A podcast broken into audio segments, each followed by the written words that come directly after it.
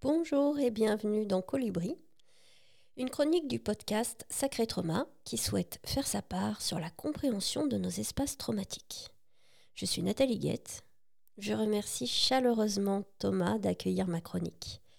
Et je vous accompagne dans cette chronique à mettre un peu plus de clarté, de compréhension, de douceur euh, sur le trauma, ses origines, ses conséquences et nos possibilités de le prendre en charge. Je vous propose également à la fin de chaque chronique une courte séance de sophrologie. Aujourd'hui, j'ai envie de partager avec vous un questionnement. Je vous préviens, ce questionnement est un peu étrange. Cette question, c'est y a-t-il du bon dans le trauma? On sent tout de suite que cette question, elle vient nous chercher un tout petit endroit qu'on ne voit pas vraiment. Et c'est sûr que quand on parle euh, d'espaces traumatiques liés à des agressions, à des accidents euh, ou, à des traumatismes de guerre, des attentats et ce genre de choses, ben, c'est sûr que bien légitimement, on voit surtout le négatif, l'horrible, la souffrance et, et toutes ses conséquences. Et d'ailleurs, c'est bien la partie la plus visible du trauma. Quand on parle de trauma, tout de suite on associe ce mot à souffrance on n'associe pas tout à fait ce mot à bon, à bénéfice. Pourtant, on peut quand même se poser la question, y a-t-il du bon dans le trauma? Avez-vous déjà vécu un événement traumatique, traversé une période difficile et bouleversante dans votre vie? Vous êtes peut-être un professionnel en quête d'information et de compréhension. Face au trauma, et ce qui est insurmontable sur le moment, s'ouvre un chemin de reconstruction et d'épanouissement. Bienvenue dans Sacré Trauma, le podcast qui vous aide à retrouver la force, la guérison et la croissance dans les moments les plus difficiles. Des témoignages pour vous inspirer, des interviews et conseils pratiques pour mieux comprendre les étapes de votre parcours, des outils pour vous soutenir. Avec simplicité et profondeur, Sacré Trauma vous offre une nouvelle perspective sur ces événements déterminants de votre vie.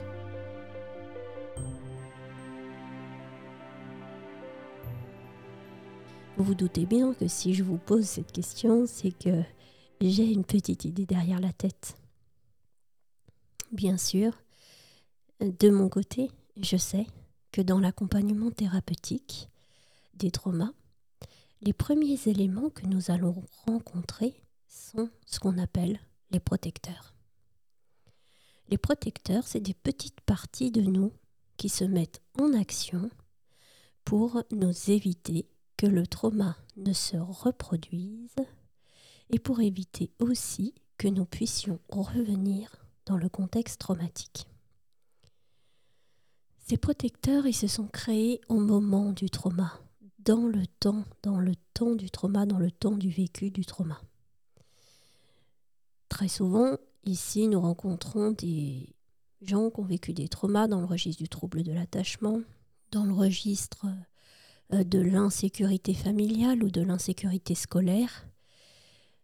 Et du coup, ils ont créé à ces moments-là, c'est-à-dire dans leur enfance, dans leur petite enfance, des protecteurs.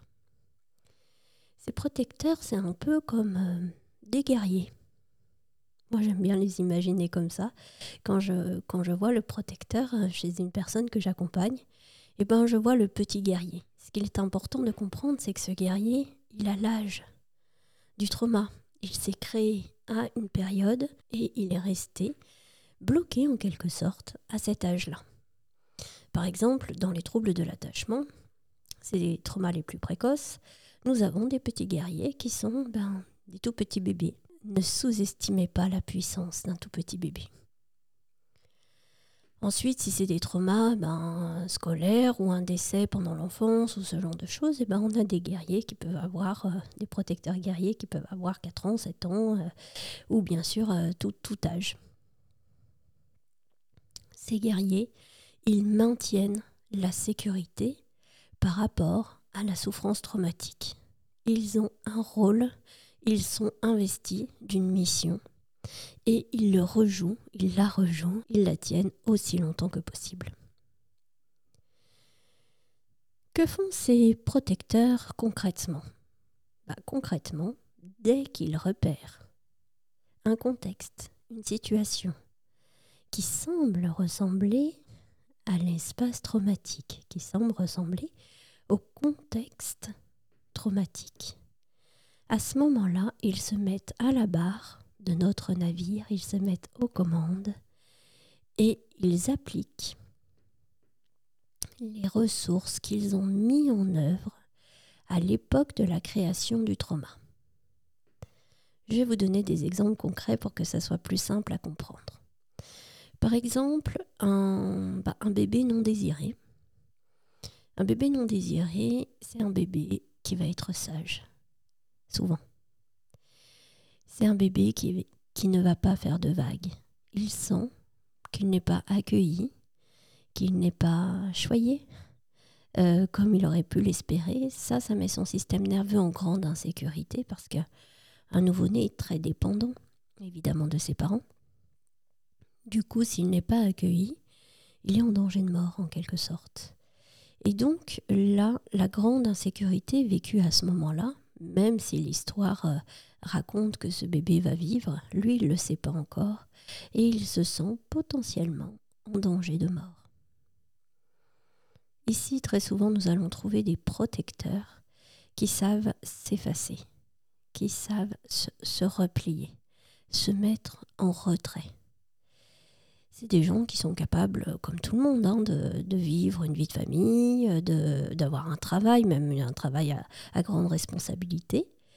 Mais quand ils se sentent un petit peu rejetés, quand ils ne se sentent pas accueillis, quand ils sentent que le contexte devient insécure, ils ont une grande zone de repli. Ici, le protecteur euh, sait s'exiler en quelque sorte, sait se mettre en retrait pour euh, ne pas faire de vagues. Autre exemple, euh, un, voilà, un enfant qui aurait été harcelé par exemple, ou qui aurait subi des injustices, du coup ben, plus là, on va dire entre 4 et 7 ans, Ici, cet enfant, en fait, il va, il va comprendre. Il y aura beaucoup plus de, possibilités, de ressources. Il va comprendre que ce qu'il vit est toxique, que ce qu'il vit est anormal et injuste et euh, je ne sais quoi. Et du coup, il va mettre en œuvre euh, une protection beaucoup plus virulente.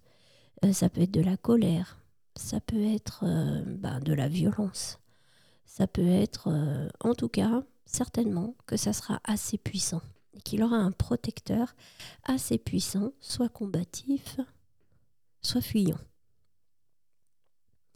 J'espère que ces exemples concrets vous éclairent. En tout cas, ce que je voulais vous dire, c'est que nos protecteurs, ils ont déjà une première aptitude qui est une aptitude de vigilance. Ils sont en vigilance permanente. Ils analysent tout ce que l'on est en train de vivre à l'affût de la moindre similitude avec leur contexte traumatique. Ça, c'est déjà une très très belle ressource que le trauma nous a transmis et c'est déjà une part de bon du trauma. Une toute petite part, bien sûr, mais c'est une part de bon. Dans les vécus traumatiques, on voit très souvent des gens qui sont très sensibles, très perceptifs, très observateurs, très intuitifs. Tout ça, c'est grâce à cette hypervigilance. Le protecteur est largement à l'écoute du monde, juste pour évaluer la sécurité qu'il représente pour lui. Ensuite, comme on l'a vu, ben, le protecteur il met en place des stratégies. On a déjà parlé de ces stratégies dans un autre podcast. Les stratégies d'insécurité sont dans un premier lieu le combat, quand il y a possibilité de combattre. Quand il n'y a plus possibilité de combattre, eh ben, c'est la fuite. Et puis quand la fuite devient inutile, eh ben, c'est le, le sentiment de se couper, le repli, le retrait. Je me fais croire que je ne suis plus là et que le monde, que le contexte n'existe plus non plus. Ces stratégies sont évidemment très élémentaires, très primitives, et on le comprend aussi parce qu'elles sont attachées à des espaces enfantins. Mais c'est très intéressant de les observer, et peut-être même que vous, vous sentez en vous que vous pouvez euh, observer des moments de votre vie où vous vous voyez réagir d'une façon ben, peut-être un peu bizarre, pas très en accord avec la personne, avec l'adulte que vous êtes. Et eh ben ce sont vos petits protecteurs qui se mettent en œuvre. Et si se mettent, s'ils endossent la mission, s'ils endossent la tenue de guerrier, c'est que le contexte que vous vivez vous paraît similaire à un contexte traumatique. C'est exactement comme ça qu'on va à la rencontre de nos espaces traumatiques en observant les protecteurs. Alors, euh, une autre question, et cette fois-ci, cette autre question ne vient pas de moi, euh, elle vient plutôt de mes patients. Souvent, quand la ressource, quand le bon du trauma, c'est de la force, de la puissance, de l'autorité, de l'autonomie, parce qu'évidemment que le trauma crée tout ça, ce sont toutes des stratégies de survie. Quand notre patient prend conscience que euh, le bon dont il a bénéficié à travers ces espaces traumatiques est important dans sa vie, très souvent une question vient.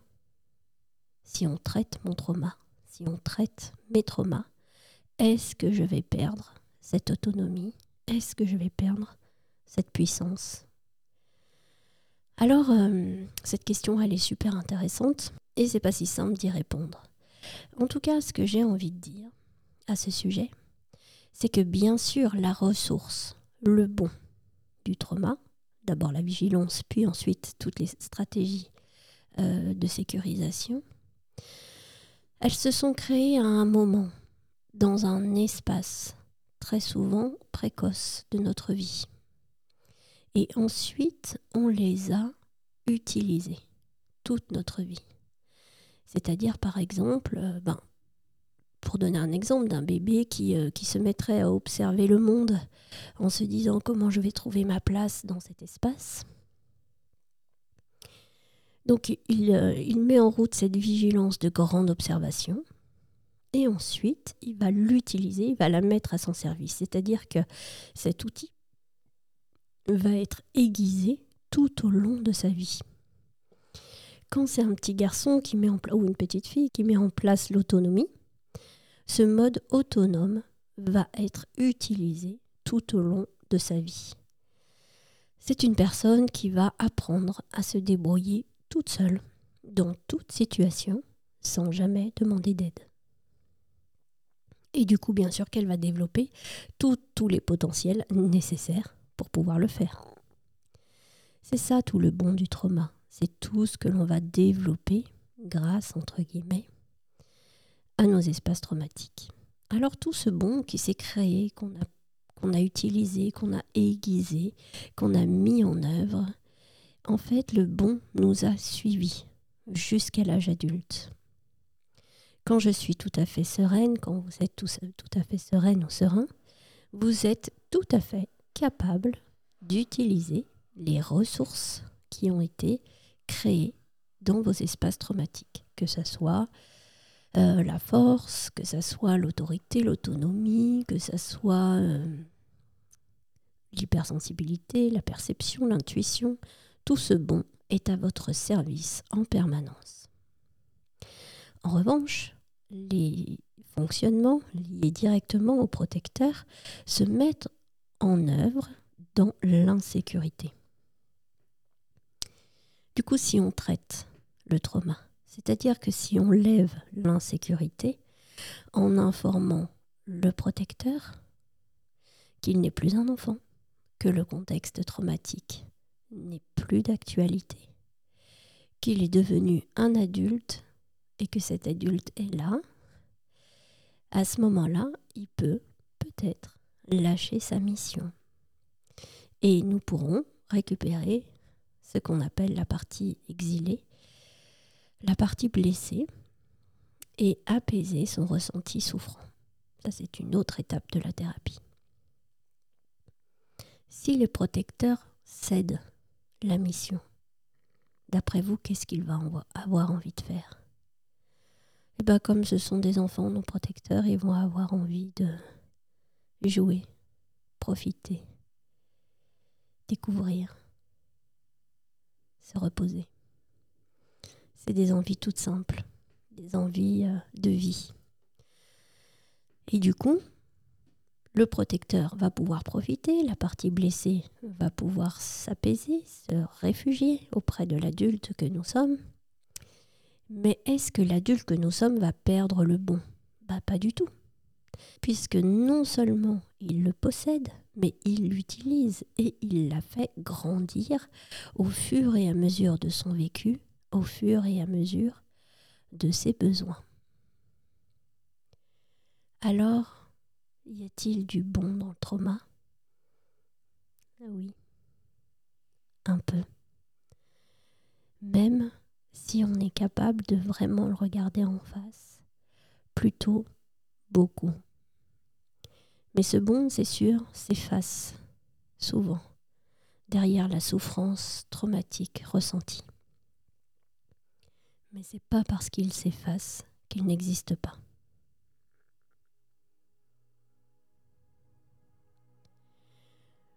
Je vous propose une petite séance de sophrologie pour terminer avec ce questionnement et pour euh, nous relier au bon, au puissant, qui se met à notre service et qui vient certainement de nos espaces traumatiques. Je vous laisse vous installer confortablement.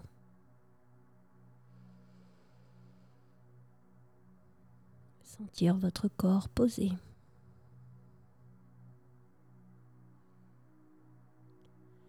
Laissez votre respiration s'allonger.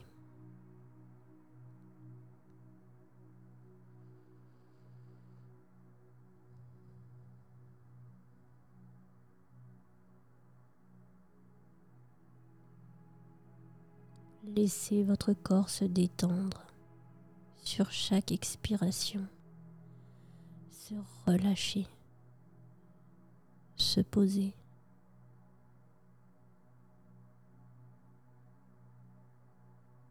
s'apaiser.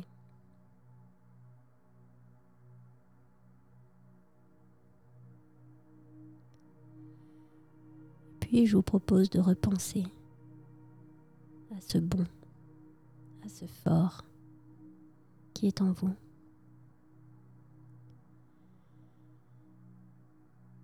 Que ce soit dans des dimensions combatives, dans des dimensions fuyantes.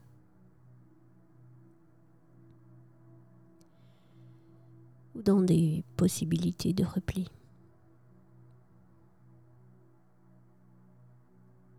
Le bon, le puissant.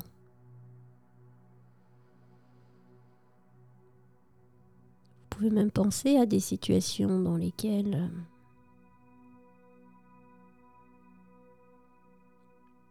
il est particulièrement utile pour vous, dans lesquelles il vous rend beau, belle, admirable.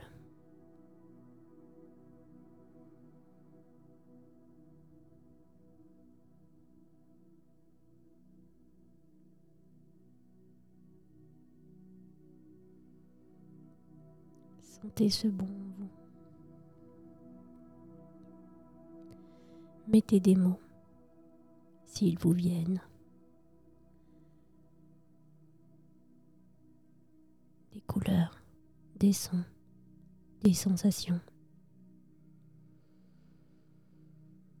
Et puis je vous propose d'allonger votre respiration.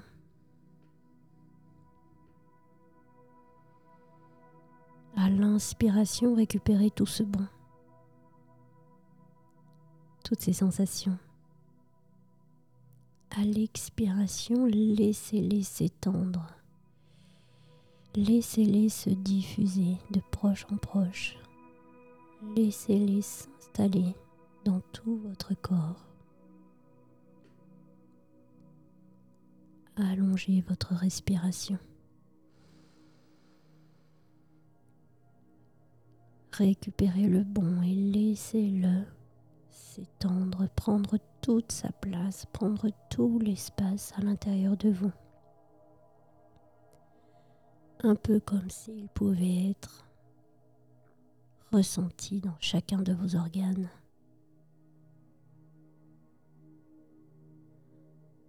dans chacune de vos cellules.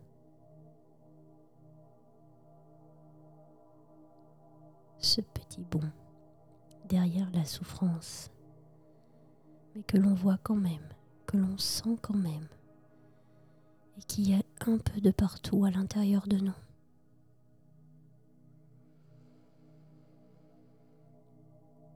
À l'inspiration prolongée, récupérée toutes ces sensations de bon,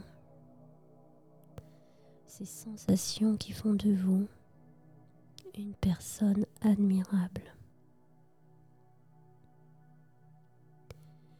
À l'expiration, laissez ces sensations de bon circuler dans tout votre corps, s'installer de la plante des pieds jusqu'au bout des cheveux.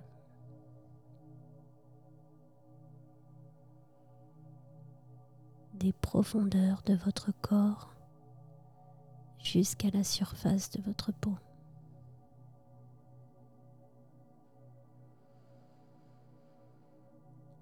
Laissez ce bon vivre en vous. Vivre partout dans votre corps.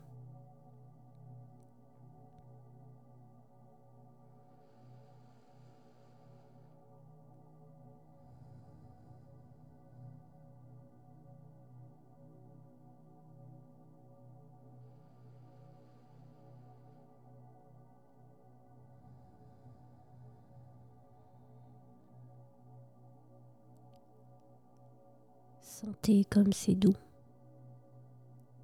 comme c'est agréable de sentir en soi le beau, le bon, l'utile.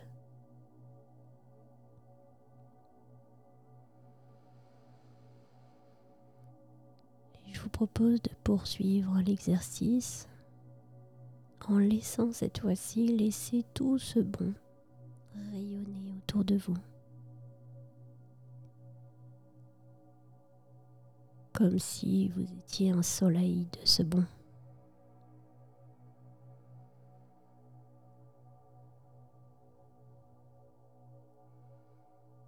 Comme si chaque personne que vous croisez, que vous rencontrez, peut voir en vous ce bon, ce fort, et l'admirer.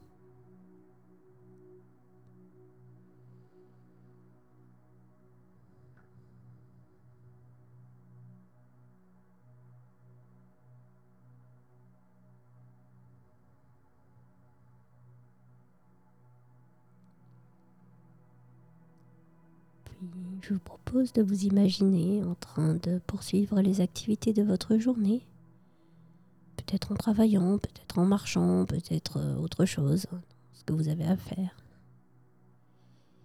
Et de vous imaginer là dans ces activités de votre vie, toujours rayonnant, toujours plein, pleine de ce bon, et rayonnant, rayonnante de ce bon, de ce fort, de cet admirable que vous êtes.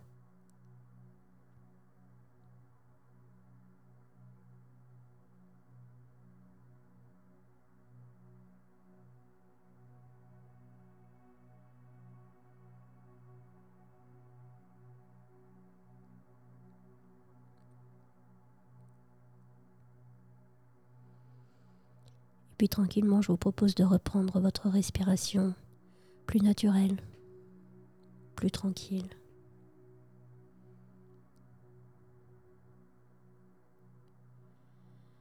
de revenir dans la sensation de votre respiration, de vos points d'appui, de votre présence à vous-même, juste là, juste maintenant.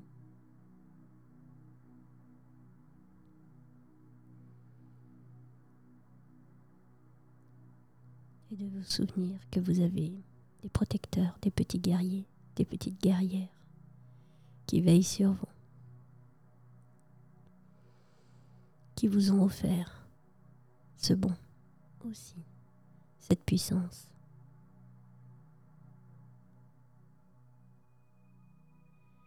qui l'ont mise à votre disposition.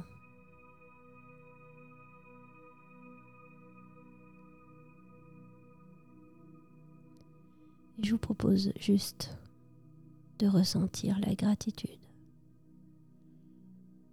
vous pouvez leur offrir en retour comme un merci de m'avoir offert ces magnifiques possibilités que j'utilise chaque jour dans ma vie de tous les jours.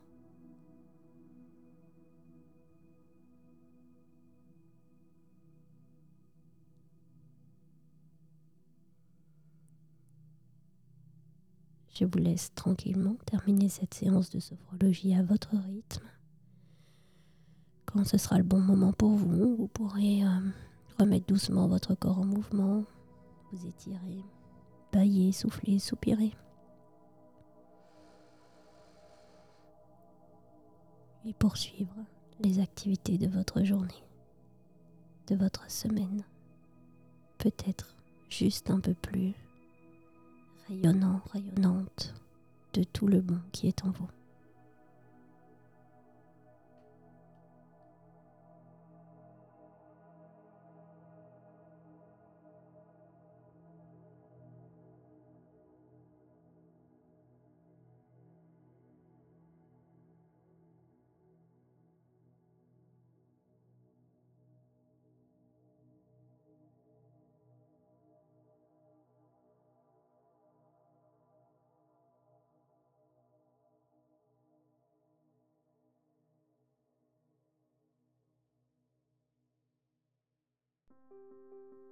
Soutenez ce podcast en le faisant connaître à une ou plusieurs personnes.